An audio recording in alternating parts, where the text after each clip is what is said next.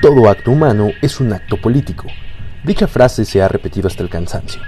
Sin embargo, no queda claro su significado, sobre todo en la época actual, donde el ámbito político se ve como un entorno viciado que va más en concursos de popularidad, mala retórica y los mencionados chismes de lavadero que en algo realmente noble. En este momento se deben estar preguntando, ¿y esto qué tiene que ver con los videojuegos? No metan su agenda política en mi entretenimiento y cosas peores o por el estilo.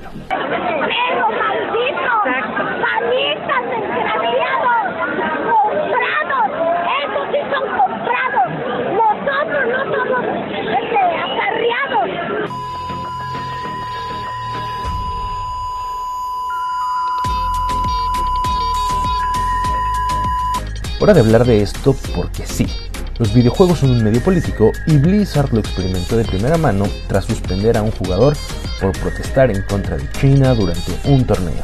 La política, en su forma más pura, establece que el ser humano no puede bastarse a sí mismo, por lo que busca la ayuda de los otros para poder sobrevivir, formando una comunidad, que posteriormente se transformará en una sociedad. Esta tenderá al bien, pues buscará un estado de beneficio para todos sus integrantes. De ahí viene que cualquier acto sea un acto político, pues alguna acción, por mínima que sea, afectará en mayor o menor medida al resto de la comunidad. Aunque se quieran separar a los videojuegos del ámbito político, eso es imposible, pues están inmersos en esta dinámica comunal. Lo que hagan las propias obras o sus desarrolladores afectará a la industria y sociedades de fans formadas a su alrededor.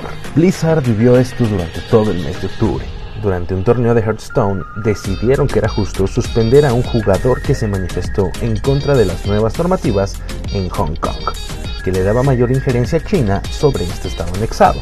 Esas normativas que han provocado una serie de manifestaciones en la región asiática, como seguramente ya viste las noticias. Si bien no podemos negar que hay una reglamentación que prohibía ese tipo de manifestaciones en los torneos de esports, tampoco podemos tapar el sol con un dedo. Blizzard, apoyada en su legislación, realizó un acto humano, un acto político, el cual tuvo repercusión inmediata afectando a la comunidad, misma que reaccionó de manera negativa acusando a la empresa de represora. Aunque Blizzard obviamente nunca lo dijo tajantemente, se cree que cayeron en este acto de censura debido al poder económico que representa el gobierno chino, mismo que no duda en quitar su apoyo monetario a extranjeros y nacionales a la menor provocación. El jugador suspendido también cayó en un acto político, pero de manera más evidente. Vamos, tomó partido de manera inmediata a pesar de las repercusiones. Y esto también tuvo una onda expansiva que afectó a la comunidad. Entonces, la pregunta es, Hizo bien Blizzard al suspender y descalificar al jugador y convertir su evento en algo apolítico, aunque su efecto fue contrario y la escena se politizó. Hizo bien el jugador al hacer una declaración en contra del gobierno chino. Interpretaciones hay muchas y desde todos los puntos de vista, pues las nociones de bien y mal son arbitrarias en estos sentidos. Aunque recordemos, el fin de lo político es crear un estado donde la comunidad puede estar bien, donde no sufra y tenga la posibilidad de explayarse con libertad. La política debe o debería tender hacia el bien.